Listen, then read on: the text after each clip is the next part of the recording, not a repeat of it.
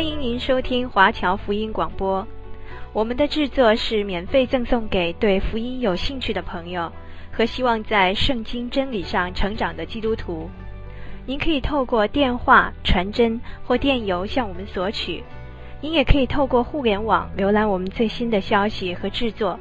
我们的网址是 www.cgbconline.org。我们也欢迎您透过奉献来支持我们的事工。再次欢迎您收听华侨福音广播。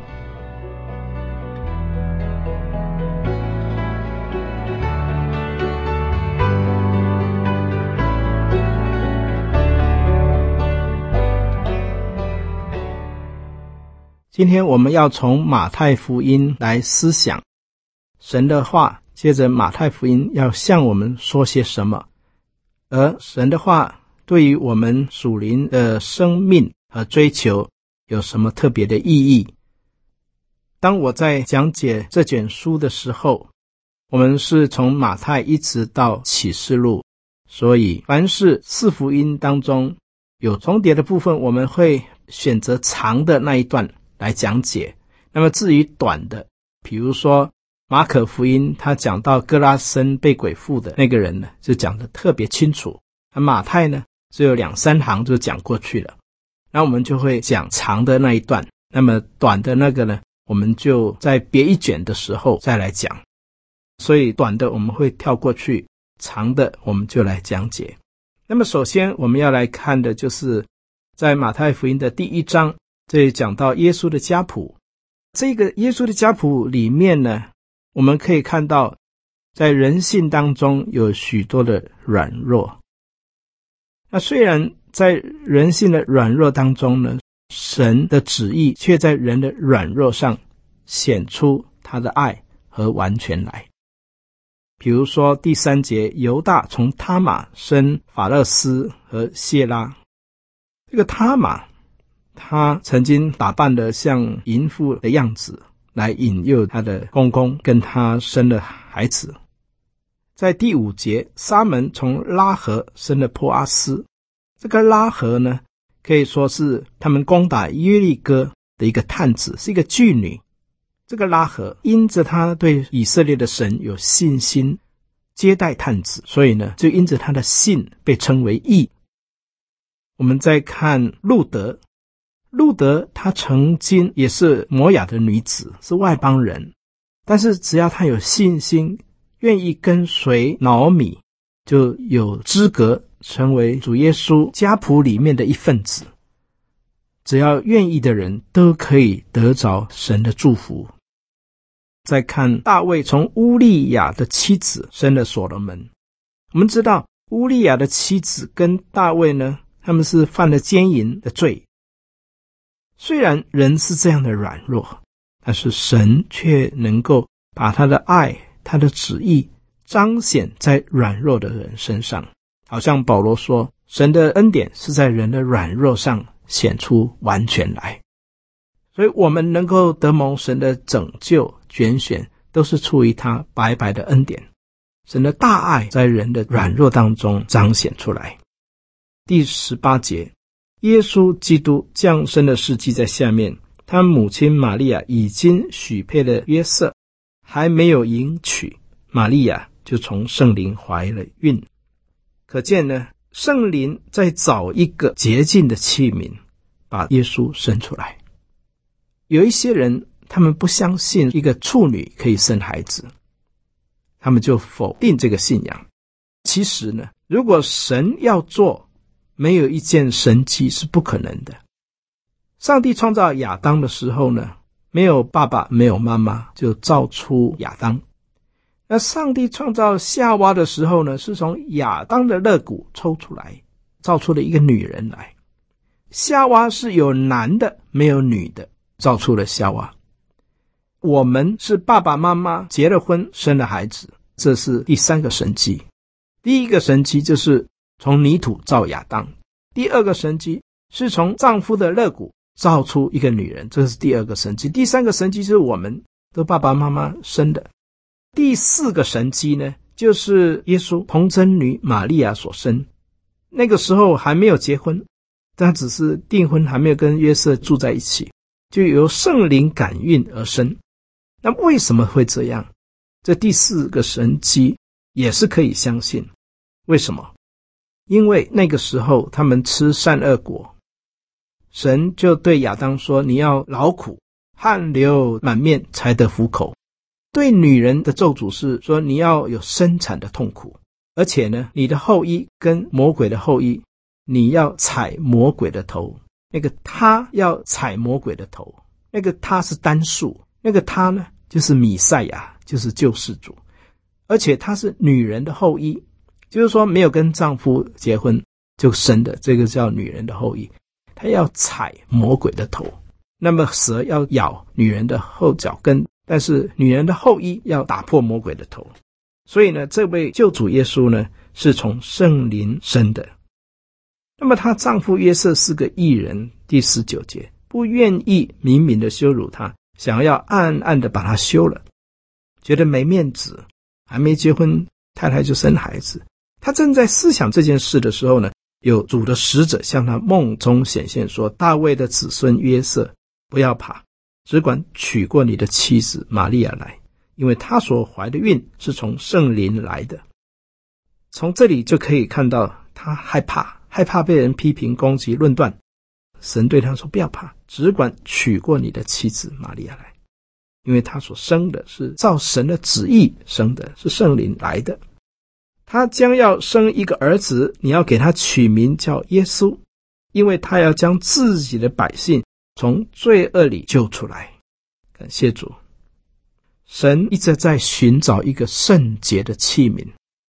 这个女人必须是没有跟别的人有什么性生活的，没有婚前性行为，必须要圣洁。所以，也许在这个世代不容易找，在当时的世代也是不容易找。但是圣灵要怀的这个孕呢，必须是一个清洁的器皿，是一个处女，来诞生一位救世主米赛亚，他要拯救这些百姓从罪恶里面出来。第二十二节，这一切的事成就，是要应验主借着先知所说的话：必有童女怀孕生子，人要给他取名叫以马内利。以马内利的意思就是神与我们同在。Emmanuel, God。With us，神与我们同在。有什么事比神的同在更宝贵呢？神的同在，这是最大的祝福。有神同在，就不怕死；有神同在，就不会挨饿；有神同在，就有神迹；有神同在，就有能力；有神同在，就有祝福；有神同在，就能够胜过仇敌。所以二十四节，约瑟醒了起来，就遵着。主的使者的吩咐，把妻子娶过来，只是没有人和他同房。等他生了儿子，就给他取名叫耶稣。这整个的神迹，让我们学习到一个功课，就是要顺服。顺服。今天做一个女人，不需要学男人哇，像那个 Superman 啊，Superwoman 哦，这个像无敌铁金刚，打来打去打不死。要做一个女强人，然后喊叫大声，其实不需要，不需要。一个女人，她如果学习顺服神，她不一定像摩西能够将红海分开两半，哇，像以利亚一祷告，天就降下雨来。她不需要，不需要像男人雄赳赳气扬扬。玛利亚她只要学一个功课，就是谦卑顺服，相信顺服，哎，就能够成就大事。最伟大的神迹就是道成肉身，全世界所有的神迹，包括死人复活、瞎眼得看见，其实最大最大的神迹就是玛利亚的顺服。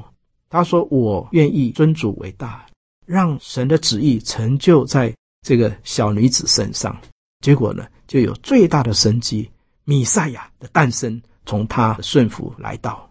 Amen。马太福音第二章。这里讲到说，当希律王的时候，耶稣生在犹太的伯利恒。有几个博士从东方来到耶路撒冷，说：“那生下来做犹太人王的在哪里？我们在东方看见他的心，特来拜他。”我们看到这里呢，是从东方来的智慧人，在英文圣经是讲智慧人。这些人呢，有的是懂得象心术，有的学者认为是从亚洲这边过去的，从东方过去的。他们懂得算这个占星术等等，哈，所以呢，他们会看时间、看日期等等。那么他们要来拜他。西律王听见了，就心里不安；耶路撒冷合成的人也都不安。占星家他们要来找，但是呢，找错地方，找到了西律王。所以从这里我们就看见，人有智慧，有时候呢，反而找错地方。当时祭司长还有民间的文士，他们回答说：“第六节，犹太地的伯利恒呐，你在犹大诸城中不是最小的，因为将来有一位君王要从你那里出来牧养我以色列民。”所以呢，当下希律王暗暗的招了博士来，详细问那星是什么时候出现的，就差他们往伯利恒去，说：“你们去仔细的寻访那小孩子。”找到了就来报信，我也好去拜他。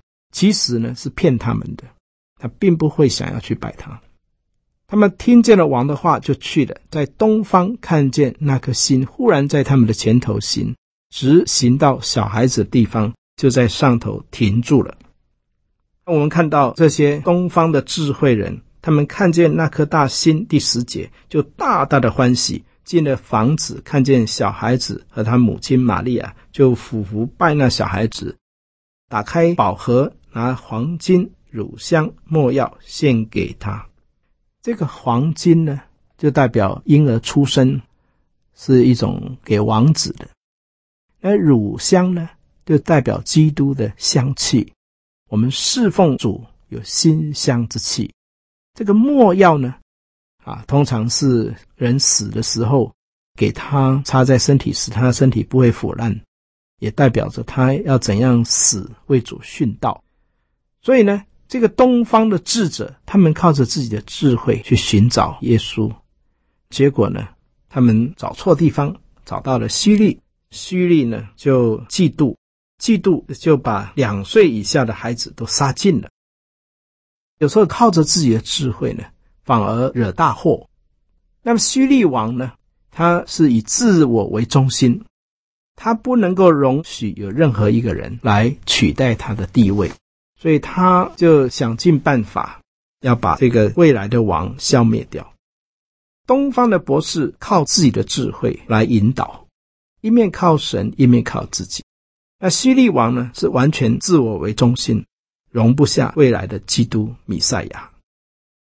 第十三节，他们去后，有主的使者向约瑟梦中显现，说：“起来，带着小孩子同他母亲逃往埃及，住在那里，等我吩咐你。因为希律要找这个孩子的命，所以约瑟就起来，夜间带着小孩子和他母亲往埃及去。起初是星星带领他们，他们还会找错地方。”当他们看过耶稣以后呢，他们就从别的路回去了。主向他们显现，这个不一样。见过耶稣以后呢，他们的灵命呢更高一层，就不需要借着星星引导，现在是直接天使对他们说话，对他们说：“你们要往别处走。”我们再看第十九节，希利死了以后，有主的使者。在埃及向约瑟梦中显现说：“起来，带着小孩子和母亲往以色列地去，因为要害小孩子命的那个希律王已经死了。”而约瑟就起来，把小孩子和母亲带到以色列地去，只因去到那边怕新的希律王可能会找麻烦，他们就先到加利利去，后来就称那个是拿撒勒人耶稣。所以我们就看到。当神指示这些东方的博士以后呢，他们就走别的路，不走原来的路。就是说，你已经信了主以后呢，就不再靠自己去找希律王了，不需要。你信了耶稣以后呢，你就是依靠神。以前曾经靠自己的知识、靠自己的学问，今后不要走旧的路，我要走一条新的路。第十二节，走一条新的路，不是走旧路。西利王他是自己要做王，所以容不下基督。而东方的博士，他们也曾经靠着自己的智慧，但是后来他们认识了主，他们也来依靠这位永生的神来引导他们一生的道路。所以，我们真的是需要有信心来仰望神。那么，两岁以下的孩子都被杀了，我们会觉得好像神为什么容许这么残忍的事发生呢？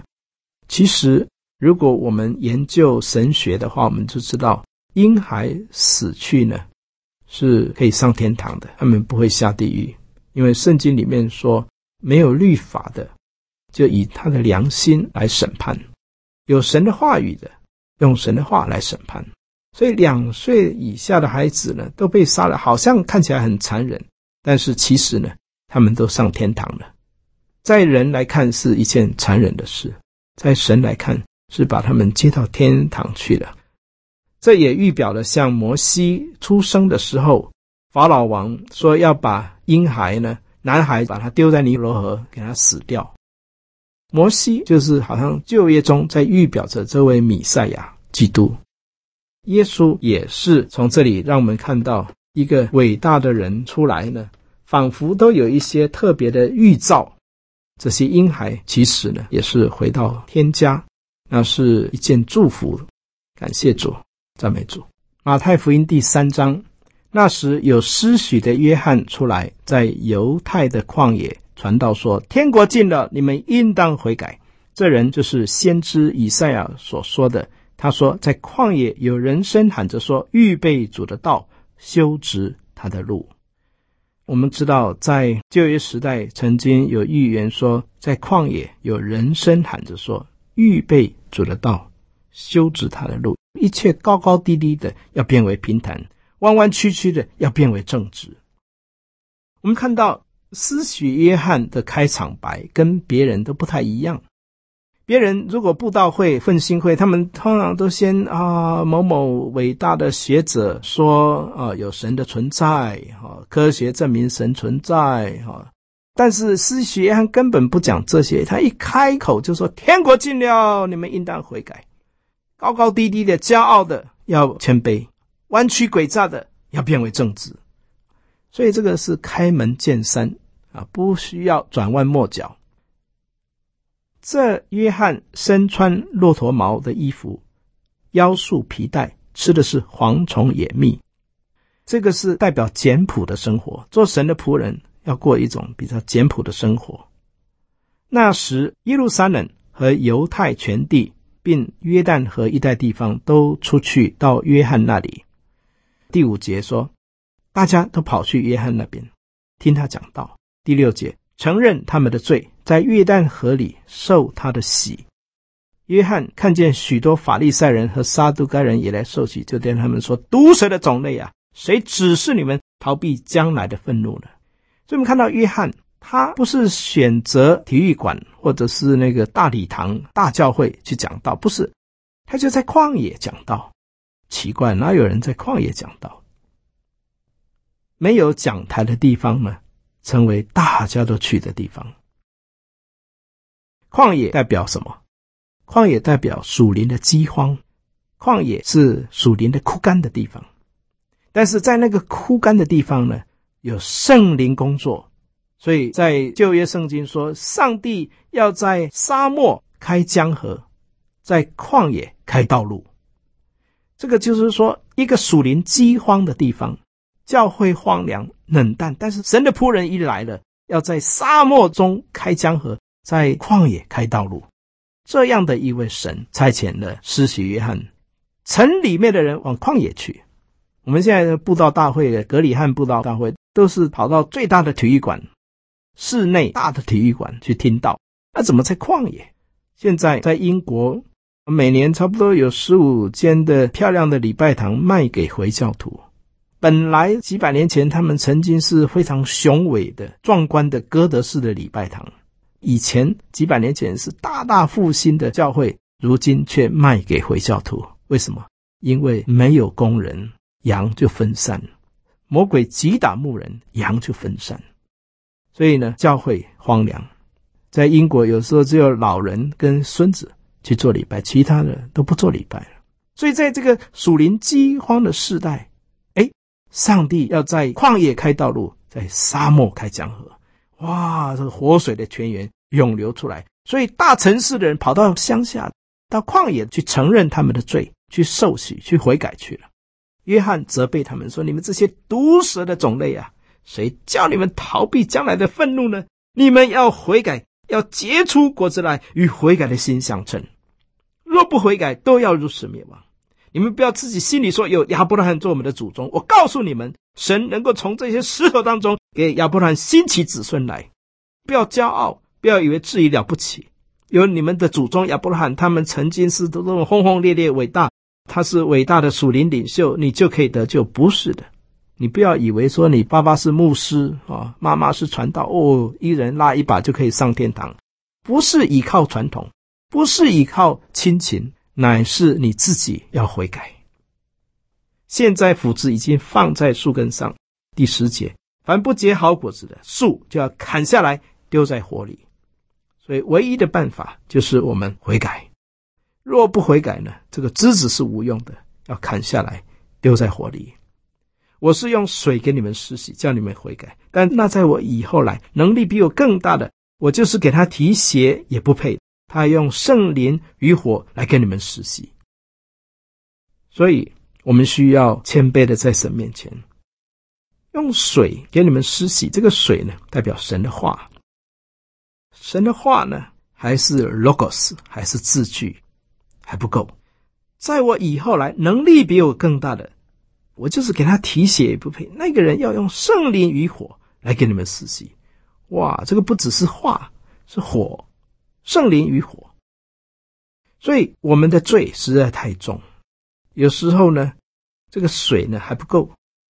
比如说那个打针哈，这个针呢，以前呢针不多，所以呢要消毒，用酒精消毒，甚至在用酒精的火来消毒。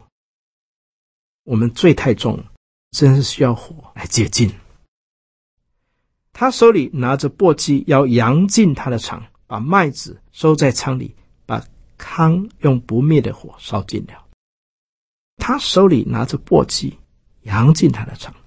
圣经讲到说，这个恶人好像糠秕被风吹散。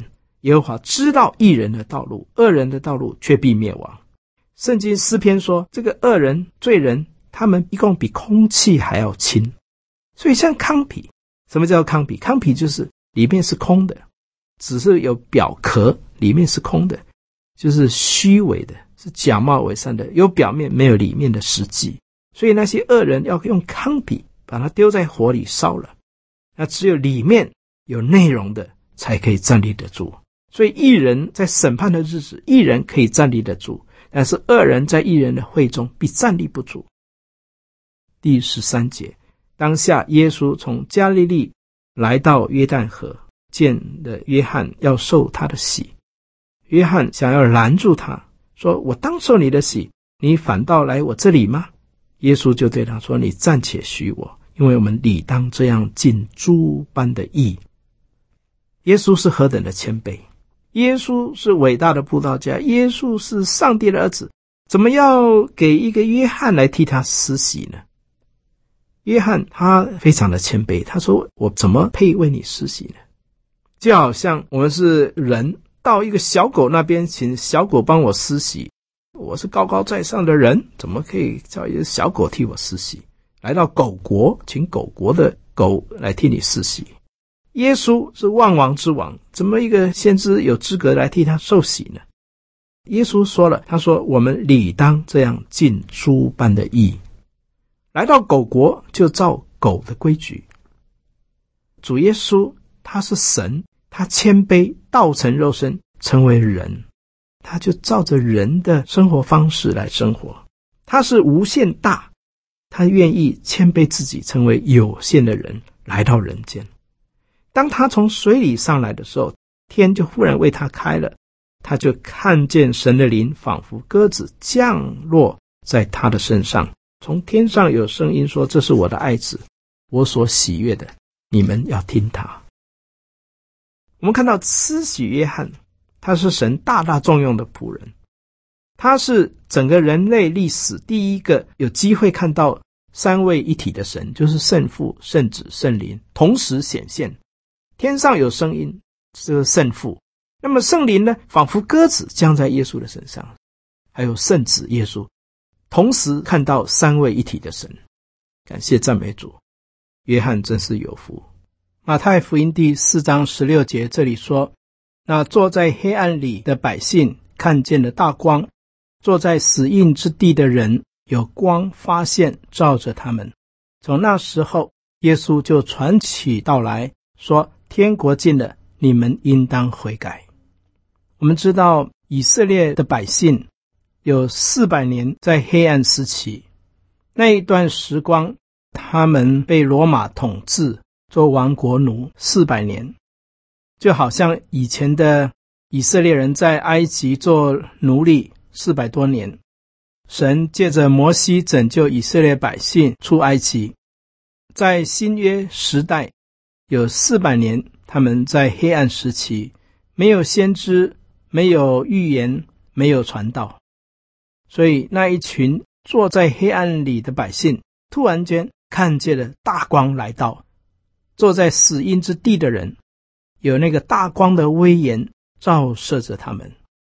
那个时候，有施洗约翰在旷野，有人声喊着说：“天国近了，你们应当悔改。”所以耶稣出来讲道的信息也是说：“天国近了，你们应当悔改。”高高低低的都要变为平坦，弯弯曲曲的要变为正直，因为万王之王已经要来到。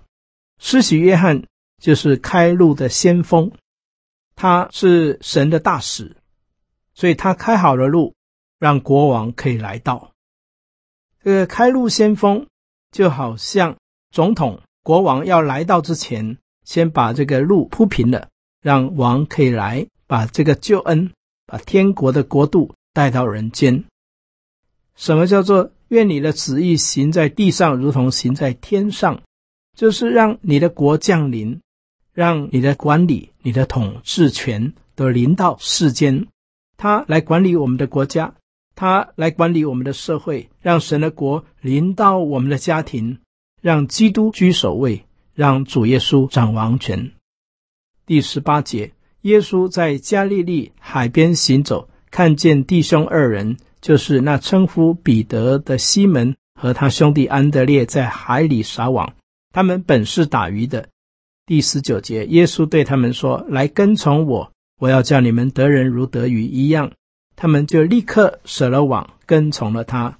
从那里往前走，又看见弟兄二人，就是西比泰的儿子雅各和他兄弟约翰，同他们的父亲西比泰在船上捕网。耶稣就招呼他们，他们立刻舍了船，别了父亲，跟从了耶稣。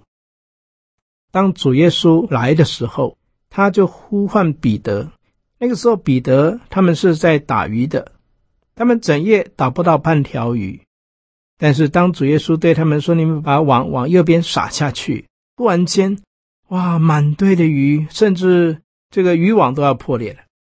他们听到主耶稣的呼声说：“来跟从我，我要叫你们得人如得鱼一样。”他们就立刻舍了网，然后跟随了耶稣，而且。接下去第二十二节说，他们就舍了船，告别了他们的父亲，跟从了耶稣。所以有三样东西：第一样是舍船舍网，这个就是放下你的工作，放下你的物质的享受；第二，别了父亲，这个父亲呢，代表天伦之乐，代表精神生活的享受也放下；第三呢，你的心、你的灵要献给基督，跟从耶稣。当主耶稣呼唤你来跟随他的时候，有一个德国的神学家说：“当主耶稣呼唤你来跟从我，同时也呼唤你为他舍命。我们是否愿意撇下一切来跟随主耶稣？他呼唤我们说：‘你来跟从我，我要叫你得人如得鱼一样。’这个鱼。”在以前的希腊字里面的这个“鱼”呢，它的拼音呢刚好呢就是基督啊，来跟随这位基督。古时候啊，他们因为罗马统治，所以他们如果被人知道他是基督徒，就会被抓去砍头。所以他们有一个暗号，就是地上画一个鱼这个字。如果画一个鱼，那么对方也在地上用脚画一只鱼呢，就代表他也是基督徒，我也是基督徒。那他们就彼此拥抱，欢喜快乐，因为知道找到了知心人。所以呢，这个得人如得鱼一样，我要叫你们得人如得鱼，就是有满堆的鱼，在耶稣讲话的这。几秒钟之内，所有的鱼通通集合，彼得成为一个很有吸引力的人。不是因为彼得有吸引力，是因为他先被主耶稣吸引，就吸引了许许多多的鱼。当彼得知道耶稣这位能够行神迹的这位救世主，这位弥赛亚，他真是从心里面喊出说。耶稣万岁！耶稣万岁！如果我们跟随耶稣的话，我们的民生问题都解决了，因为他能够行神迹，所以他们立刻不是慢慢的，是立刻，是积极的，立刻舍网，而且呢，他们顺服，顺服耶稣，跟随耶稣，他们开始要走奉献的道路。第二十三节、二十四节，耶稣走遍加利利。在各会堂里教训人，传天国的福音，医治各样的病症，他的名声就传遍了叙利亚。所以主耶稣是随走随传，在会堂还有露天布道，医治各样的病症，他的名声传遍全地。那里的人把一切害病的，就是。害各样疾病的、各样疼痛的和被鬼附的、癫痫的、瘫痪的，都带了来，耶稣就治好了他们。一个能够有天国的信息，又能够把医治的大能带给人们的，人都会立刻来跟随他。若有人把人子举起来，我的名耶稣若被高举起来，就要吸引万人来归向他。感谢主。当耶稣被高举起来的时候，就成千上万的人要来跟随耶稣，这是何等的宝贵！有许多人从加利利、底加坡里、耶路撒冷、犹太、约旦河外来跟随他。我们要常常高举耶稣的名。当我们高举耶稣的时候，就要吸引万人来归向他。我忽闻有主呼召的声音说：“来跟从我。”现在我们要来看马太福音第五章第一节。耶稣看见这许多的人，就登上山，既已坐下，门徒到他跟前来，他就开口教训他们。好，我们看到耶稣把这一群人带到山上去做礼拜的地方，不一定都在圣殿，有时候可以在山上敬拜神。在圣殿呐，有时候法利赛人会。攻击、批评、论断耶稣，说耶稣什么在安息日治病啦，毁谤他啦，说什么耶稣是靠鬼名赶鬼啦。现在耶稣要把这一群信徒带到山上去。起初也许这些法利赛人也跟着走，爬山爬到一半呢，他们累了，有的肚子饿了，想回家吃饭了。真正上到山上去呢，是真正有渴慕、有追求的人。所以第一个福呢，就是。虚心，虚心的意思就是邻里感到贫穷的人，这样的人有福了；或者说谦卑的人，心里面谦卑、渴慕神的这样的人有福了，因为天国是他们的。什么是邻里面感到贫穷呢？就是感觉到很缺乏，我需要主的同在。天国是属于那些邻里面感到有需要的人。谦虚也是八福的钥匙。当一个人谦虚来到神面前，有一颗渴慕的心，他就可以打开其他七个福。第一个福打开其他的福。当你感到邻里贫穷的时候，你就会为罪忧伤哀痛；当你邻里面感到贫穷的时候，你就会变得更温柔；当你有谦卑的心的时候，你就会饥渴慕义。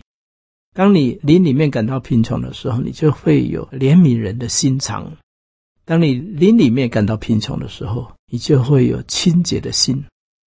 谦虚呢，就会让你更加和睦，肯为义而受逼迫。一切的福呢，都从谦卑的心开始。为什么？因为骄傲往往会让我们失去许多神的祝福。神阻挡骄傲的人，赐恩给谦卑的人。当参孙力大无比、百战百胜的时候，他不会依靠神，也不听神的话，只靠自己的本事。在无形当中，神的灵已经渐渐离开了他，直到有一天，他完全失去了那个能力，就被敌人挖了他的眼睛，他整个人全然崩溃扑倒。到后来，他谦卑的在神面前祷告神，神就再一次的。垂听他的祈求，求神赐给我们一颗谦卑的心，灵里面感到缺乏的心，来到神面前，神一定能够满足我们。第二个福呢，就是哀慟的人有福了，因为他们必得安慰。哀慟有两种类型，第一种呢是属世的哀慟，第二种呢是属灵的哀慟。那什么是属世的哀慟呢？正如格林都后书七章十节说：“因为依照神的意思忧愁，就生出没有后悔的懊悔来，以致得救。”可见呢，这个哀慟有两种，一种呢是按照神心意的哀慟，这样的人有福了，因为他们要得到安慰；按照神的意思而忧愁，是为自己的罪忧伤，为自己的罪忧伤，在神面前认罪悔改。这样的忧伤呢是有价值的，为什么？因为当我们为罪忧伤悔改的时候呢，我们就会生出没有后悔的懊悔来，以致得救，天天可以过圣洁的生活。所以哀慟的人有福了，因为他们必得安慰。还有一种的忧伤呢，是世俗的忧伤。今天呢、啊，得忧郁症的人比 cancer 的人还要多，到处听到忧郁症，忧郁症。古代就很少听到忧郁症，现在这种忧郁症的情况越来越多，什么失恋啦、失业啦、公司倒闭啦、想不开啦、跳楼自杀啦，在东京跳楼自杀是世界有名的，这些都是什么？这是另外一种的哀痛忧伤。